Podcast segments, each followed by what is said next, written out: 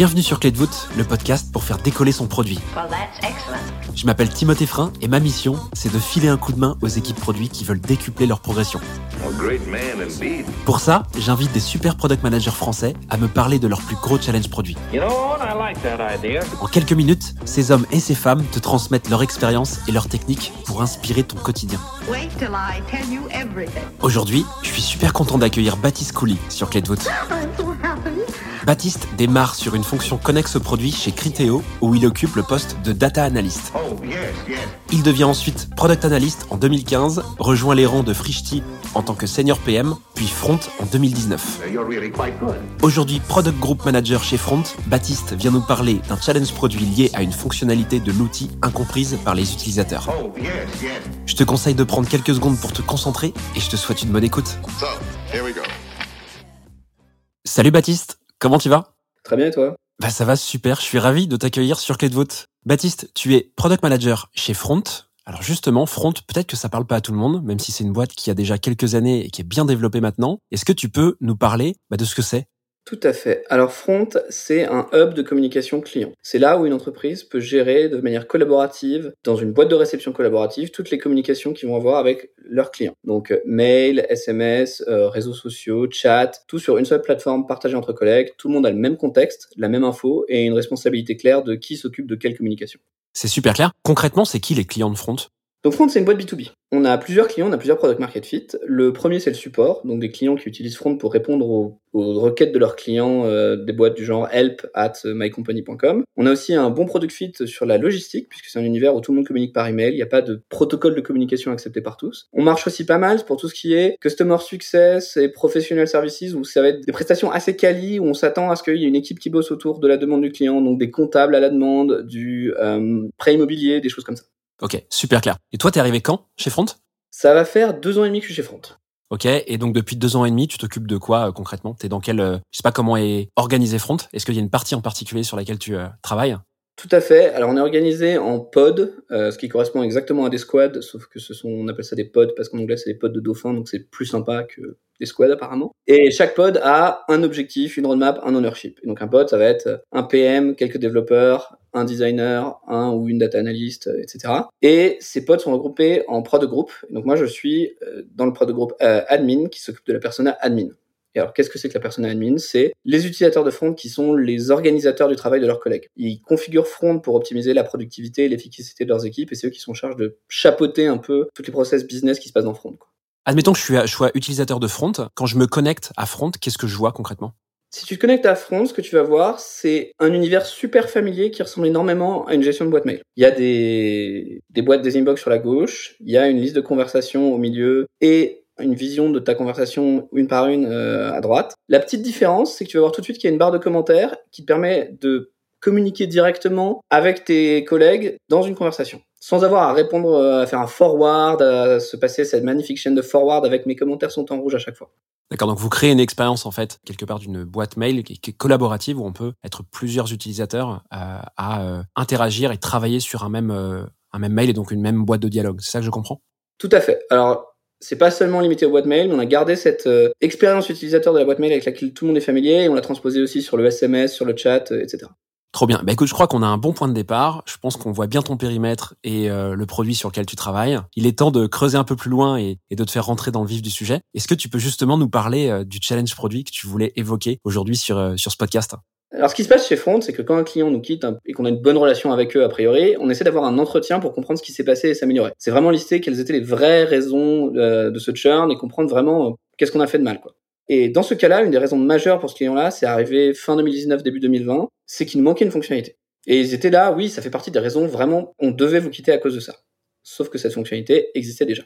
Comment tu détectes ça quand tu dis que tu as un utilisateur qui te remonte ça? Est-ce que c'est en fait un seul utilisateur, plein d'utilisateurs? Et comment ça se fait concrètement?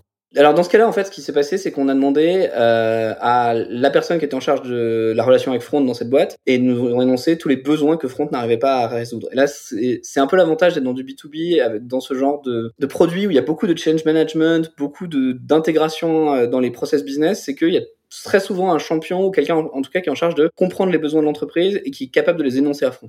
Qui est cette personne exactement? Euh, ça peut être un team manager, ça peut être un IT admin, ça peut aussi, et c'est souvent le cas, être juste un power user qui a aucune, position hiérarchique particulière dans l'entreprise, mais juste qui est celui en charge de front. Ok, et donc toi tu découvres ça lors d'entretiens de discovery avec ou juste euh, au service client chez Front? Ça peut être les deux. Euh, dans ce cas particulier, c'était un entretien de discovery post-churn, donc c'est là où ça a été le gros coup de massue. Mais ça nous arrive aussi souvent de découvrir ça dans des euh, quarterly business review, et du coup, les équipes de customer success nous les remontent, ou alors dans les entretiens de discovery qu'on a où on sait qu'on a un client qui a beaucoup beaucoup de demandes, beaucoup beaucoup de besoins à exprimer, et dans ce cas-là, on a un entretien produit euh, cette personne-là, euh, chapeautée souvent par customer success pour maintenir la relation. Donc dans ce cas très particulier, vous faites un entretien discovery qui était prévu pour peut-être autre chose. En tout cas, c'était euh, de la discovery euh, un peu en amont. Non, là c'était un entretien discovery après le churn. Ce que je comprends, c'est que vous êtes allé euh, provoquer cet entretien discovery suite au fait que vous voyez qu'il y a du churn sur Front, sur une des parties de Front, c'est ça? On a eu un client particulier qui a churné, qui était assez important, euh, et on, du coup, on a provoqué cet entretien discovery pour comprendre, mais qu'est-ce qui s'est passé? On savait que la relation n'était pas parfaite, mais on était persuadé d'avoir un très bon product market fit avec eux. D'accord. C'était un gros client pour Front? C'était significatif. C'était pas un client critique, mais c'était quand même un client où on s'attendait à ce que euh, avoir une bonne relation encore pour plusieurs années. Ce que tu me dis, c'est que c'est un gros client, en l'occurrence quelqu'un qui donne accès à euh, beaucoup de personnes dans cette société-là, cliente, à Front. C'est-à-dire que Front est utilisé par plein de gens dans la boîte, c'est ça? La boîte utilisait assez massivement Front.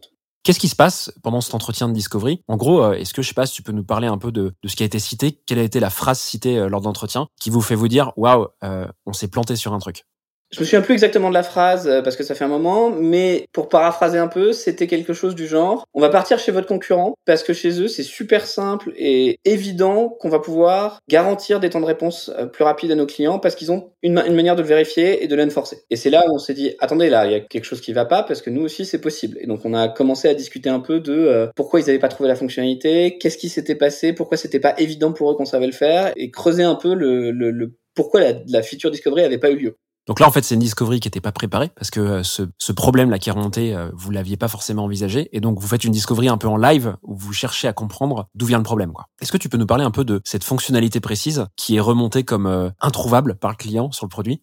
Tout à fait. Alors, l'idée, c'est que eux, ce qu'ils avaient besoin de mettre en place, c'est des euh, SLA, des Service Level Agreement. Qu'est-ce que ça veut dire en français? C'est euh, une relation entre un fournisseur et un client du style je m'engage à vous répondre sous 5 heures, 3 jours ouvrés, euh, etc. Dans plein de cas, c'est contractuel, et dans beaucoup d'autres cas, c'est complètement interne. C'est notre objectif, c'est que tous nos clients aient une réponse en 3 heures, quoi qu'il arrive. Voilà. Front offrait un système de SLS. C'était tout à fait possible de le faire. Il y avait dans notre moteur de règles une condition qui était quand une conversation n'a pas été répondue pendant un temps configurable, fais quelque chose. Mais le problème en fait, c'est que dans ce moteur de règles, c'était pas caché, mais c'était pas mis en valeur. Et il fallait explorer le moteur de règles pour trouver ça. Il fallait ou alors éplucher notre doc pour savoir que ça existait. Et même une fois que c'était fait, bah, c'était pas évident ce qui, ce se devait faire. Est-ce que je lance une alerte ou je crée un tag qui dit oh on a on a une SLA bridge comme on dit et ce tag remonte euh, tout de suite et tout le monde se, se jette dessus. Est-ce que je notifie quelqu'un en particulier? C'était là, c'était à l'endroit où ça devait être, mais c'était pas évident du tout que la feature existait si euh, l'utilisateur n'était pas curieux.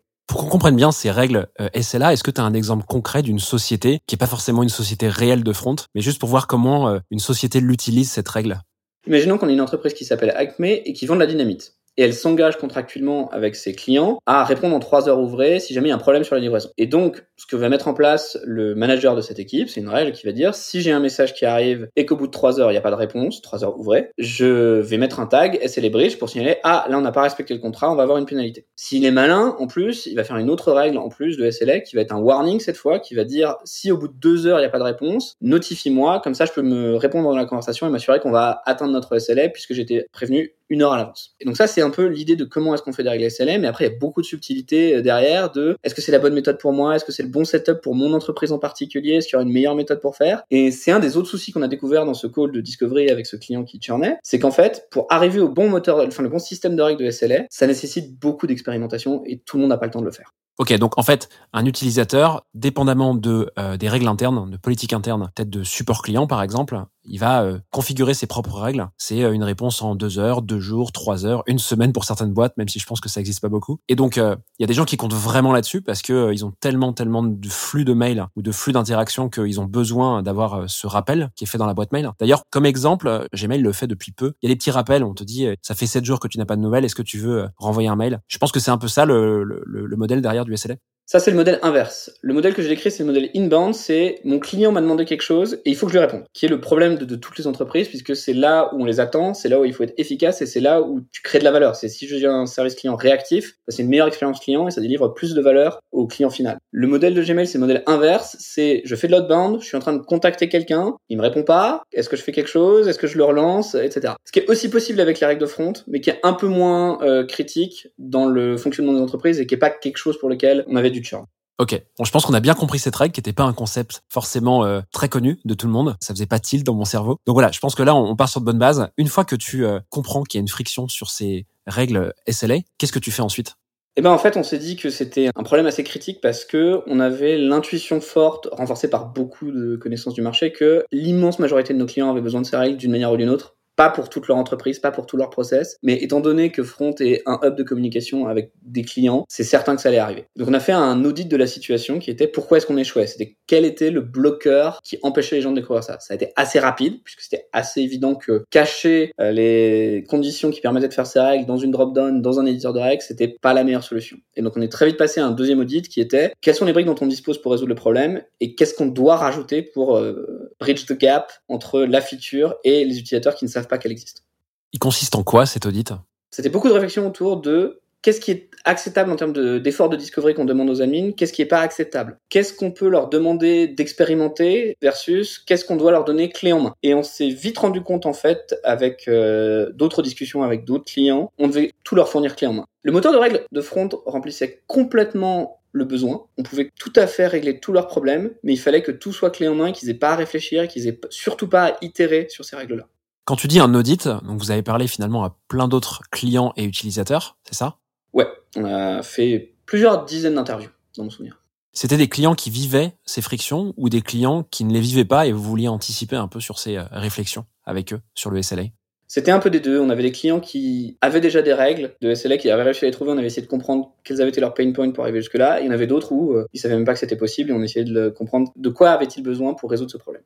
Ok, donc tu mènes ça, tu mènes ces entretiens euh, avec plusieurs dizaines de clients. Tu fais ça avec qui? Est-ce que tu le fais seul ou avec euh, des membres de l'équipe euh, chez Font on l'a fait en duo avec une designer très compétente qui m'a beaucoup aidé. Et on a aussi fait un effort dont j'ai pas parlé, mais on a relu beaucoup de scripts, d'emails passés sur les besoins exprimés autour de ces problèmes de SLA. On avait aussi beaucoup de données qui existaient déjà, en fait. On avait juste besoin de parser un peu la donnée et de la retrouver. Là, vous repartez vraiment dans une phase d'exploration via cette discovery, cette user research et euh, l'analyse un peu des, données que vous aviez via euh, les, mails dont tu me parlais, les séquences dont tu me parlais. Qu'est-ce qui sort de cette euh, phase exploratoire? Et eh ben, ce qui sort de cette phase exploratoire, c'est qu'en fait, l'immense majorité des besoins peut être résolu par un système assez simple, qui est, en utilisant le moteur de règles de front tel qu'il était à l'époque, deux règles suffisaient. Il fallait une règle pour rajouter un tag qui disait il y a eu une breach SLA, et une deuxième règle pour enlever ce tag quand on répondait, ce que beaucoup d'admins oubliaient de faire, et du coup ils se retrouvaient avec des SLA breach partout, juste ils avaient répondu, mais le signal n'avait pas été enlevé. Donc à partir de là, en fait, on se dit, très bien, on sait qu'on a ça, comment est-ce que maintenant on rend la discovery facile? Et donc là, on, a on est rentré dans un processus d'itération avec la designeuse, qui était en parallèle des entretiens dont on parlait, donc ça s'est un peu mêlé parce que tout n'est jamais bien défini dans des petites boîtes. On a montré des prototypes aux clients, on a montré des itérations de plus en plus simplifiées, j'ai envie de dire, parce que c'est surtout ça qu'on a fait, on a beaucoup simplifié, pour leur demande le minimum d'informations nécessaires pour que la règle marche. Le moteur de règle de front fonctionne avec euh, quand est-ce que je me déclenche, quelles sont les conditions que je vérifie, quelle est l'action que je fais. Mais dans le cas des SLA, en fait, il y a que deux choses à vérifier, c'est quelles sont les conditions à vérifier et quelle action tu veux faire, sachant que je te donne déjà une action évidente qui est mettre un tag SLA qui va probablement te suffire. Et à partir de ça, on a fait une règle très très simple qui en fait cache dans le back-end plusieurs règles qui sont coordonnées pour faire ce que doit faire euh, un système de SLA. Sur la recherche exploratoire dont tu parles et ces entretiens de user research, tu fais que de la research, c'est-à-dire en entretien sans demander à tes clients de montrer comment ils font, ou est-ce que tu leur demandes aussi euh, de te montrer pas à pas comment euh, euh, ils essaient de trouver cette règle SLA qui leur est hyper chère? Parce que là, je comprends bien qu'il faut que vous trouviez quand même pourquoi à un moment ça ça marche pas quoi. Et je me dis que juste via du dialogue et de la recherche utilisateur orale, c'est un peu compliqué, non? Ah non, complètement. Généralement, en entretien utilisateur, un des premiers trucs qu'on leur demande, c'est est-ce que vous pouvez partager votre écran et nous montrer ce que vous faites? Euh, le cas euh, le plus classique, c'est comment est-ce que vous résolvez tel problème? Dans ce cas-là, c'était euh, vous devez créer un système de select, comment est-ce que vous vous y prenez? Et ce qu'on a découvert, c'est qu'il y en a beaucoup qui arrivaient jusqu'aux règles et qui étaient perdus à partir de là. Qui n'avaient pas d'idée de où est-ce qu'il fallait chercher, donc ils se doutaient qu'il fallait passer par des règles, mais ils n'arrivaient pas à trouver l'idée de où est-ce que je vais trouver dans les règles en particulier. Et c'est là où on s'est dit, faut vraiment que ça arrive dans leur, dans leur face tout de suite. Donc c'est vraiment sur ces moments-là qui sont très visuels du coup, J'imagine que vous faites ça à distance, donc vous voyez son écran ou leurs écrans. C'est vraiment à ce moment-là que vous apercevez qu'en fait, il y a juste un problème pour trouver. C'est un peu une chasse, chasse au trésor pour aller chercher ces règles. Et donc, ce que tu dis ensuite, c'est que vous émettez, vous faites des prototypes avec euh, la designeuse. Ces prototypes, comment ils sont conçus? Est-ce que euh, là, on y va un peu à l'intuition ou est-ce qu'on repart euh, d'une base? Est-ce que vous vous aidez en fait de choses pour créer ces prototypes-là? Qui s'est passé dans ce cas précis, c'est comme on savait que notre moteur de règles pouvait remplir leurs besoins, c'était juste très difficile à utiliser. Il fallait qu'on leverage au maximum le système actuel et qu'on réinvente pas la roue. Il fallait que à minima, tout le back-end soit existant. Et du coup, ce qu'on a fait, c'est que, partant de ces contraintes-là, on savait qu'on n'avait pas une infinité de designs possibles. Et donc on a commencé à y aller effectivement plutôt à l'intuition de, dans les contraintes qu'on avait pour aller le plus vite possible, on a présenté des idées et à chaque fois on prenait du feedback, on itérait. Et donc sur cette période-là, je pense que sur le test des prototypes, il y avait une dizaine d'entretiens à peu près. Et je pense qu'on a montré trois, quatre prototypes euh, au fur et à mesure qu'on avançait. C'est-à-dire qu'on a fait les deux premiers entretiens, on s'est rendu compte qu'on avait telle étape qui marchait pas du tout. On la change, on fait les deux entretiens suivants. Du coup maintenant c'est l'étape suivante qui, ah oui, ça, ça ne marche pas du tout, etc., etc. Et à la fin on est arrivé à quelque chose qui était vraiment très intuitif et où il y avait quasiment plus de friction. Donc une fois que vous faites ces trois cycles itératifs avec les protos, vous arrivez sur une version qui vous semble bonne, c'est-à-dire que vos deux trois utilisateurs interviewés avec la dernière version de prototype bah, semblent euh, rapidement trouver ces nouvelles règles essais là. Qu'est-ce que vous faites euh, sorti de ça? Et bien après ça, il faut commencer l'exécution. Alors, une partie que j'ai un peu passée sous silence jusqu'à maintenant, c'est que tout du long de ce process, on discute avec les ingénieurs on discute avec les développeurs euh, pour s'assurer qu'on n'est pas en train d'inventer un truc qui est impossible à faire et pour surtout arriver à avoir quelque chose qui va être livrable en moins de euh, six mois, ce qui aurait été une catastrophe euh, dans ce cas précis. Et donc du coup, le moment où on commence à converger vraiment sur le prototype, on a aussi commencé à converger sur OK, techniquement, comment est-ce qu'on va le faire et on va pouvoir commencer à exécuter tout de suite derrière. Pour assurer le delivery, du coup, la delivery de cette nouvelle fonctionnalité, comment tu t'organises justement avec les ingés et les développeurs? Alors on a une organisation assez classique en sprint où on planifie ce qu'on veut faire, on a essayé d'estimer combien de temps ça allait nous prendre à l'avance et on itère, on itère, on itère. Le but du jeu c'est de mettre les... ça dans les mains euh, d'abord des frontiers qui sont euh, les employés de front le plus vite possible et puis après des clients. Dans ce cas-là on a fait une petite bêta qui a duré 2-3 semaines, je crois, qui nous a surtout servi à détecter des edge cases auxquels on n'avait pas pensé. Qu'est-ce qui se passe dans telle situation euh, un peu exotique, mais finalement pas si rare que ça, euh, et prendre les derniers feedbacks utilisateurs. Je me souviens qu'on avait fait quelques changements de copie qui n'étaient pas clairs clairs pour tout le monde, qu'on avait adapté un tout petit peu le design, euh, mais on a vu des très bons feedbacks qui nous avaient vraiment conforté dans l'idée qui était l'étape d'après, puisqu'une fois que les ingénieurs sont passés, il faut livrer quelque chose. Il y a eu un grand effort marketing et de et commercial aussi pour prévenir tous les clients que cette nouvelle feature existait parce qu'on avait vu que la discovery était un énorme problème pour nos clients existants. Il fallait s'assurer qu'ils étaient au courant que quelque chose de nouveau était arrivé. À quoi ressemble le produit finalement maintenant pour que celui-ci soit plus simple pour les utilisateurs, pour les aider à trouver ces nouvelles règles? Comment c'est fait? Je vais faire un avant-après pour donner un peu la mesure de ce qui s'est passé. Avant, c'était je crée une règle, j'arrive sur un moteur de règles vide et je dois tout créer à partir de rien. Maintenant, j'arrive sur une librairie de règles qui me propose des règles pré-remplies. Et de manière très euh, évidente, il y a cette règle SLA. Et si je clique sur cette règle SLA, elle est quasiment fonctionnel. Il suffit juste que je donne une condition pour dire où je veux qu'elle s'applique et un nom, et je peux la sauvegarder, et c'est parti. Et c'est ça le gros changement dans notre façon de penser les règles maintenant, c'est que le plus possible, on essaie de fournir quelque chose de pré-rempli pour que l'utilisateur ait pas à réfléchir. Par exemple, on a une règle très appréciée de toutes euh, les équipes support du monde, qui est que si un message arrive en dehors des heures ouvrées, on va envoyer une réponse automatique qui dira « Nous sommes désolés, euh, l'équipe est pas là, c'est le week-end, on vous rappellera lundi ». Super clair. Et donc, du coup, tu peux cliquer directement sur cette règle. T'as pas à la configurer toi-même. Elle est déjà prête et euh, tu la valides. Exactement. Une fois que vous avez assuré la livraison de cette nouvelle fonctionnalité, que tout est prêt, comment euh, vous assurez cette fois le lancement, le bon lancement de cette fonctionnalité auprès de, de vos clients actuels et, et j'imagine de vos nouveaux clients peut-être? Euh, c'était un gros boulot avec euh, l'équipe product marketing et aussi les équipes go-to-market. Il fallait qu'il y ait un, battement médiatique autour de ça au sein de notre communauté, donc euh, blog post, campagne email.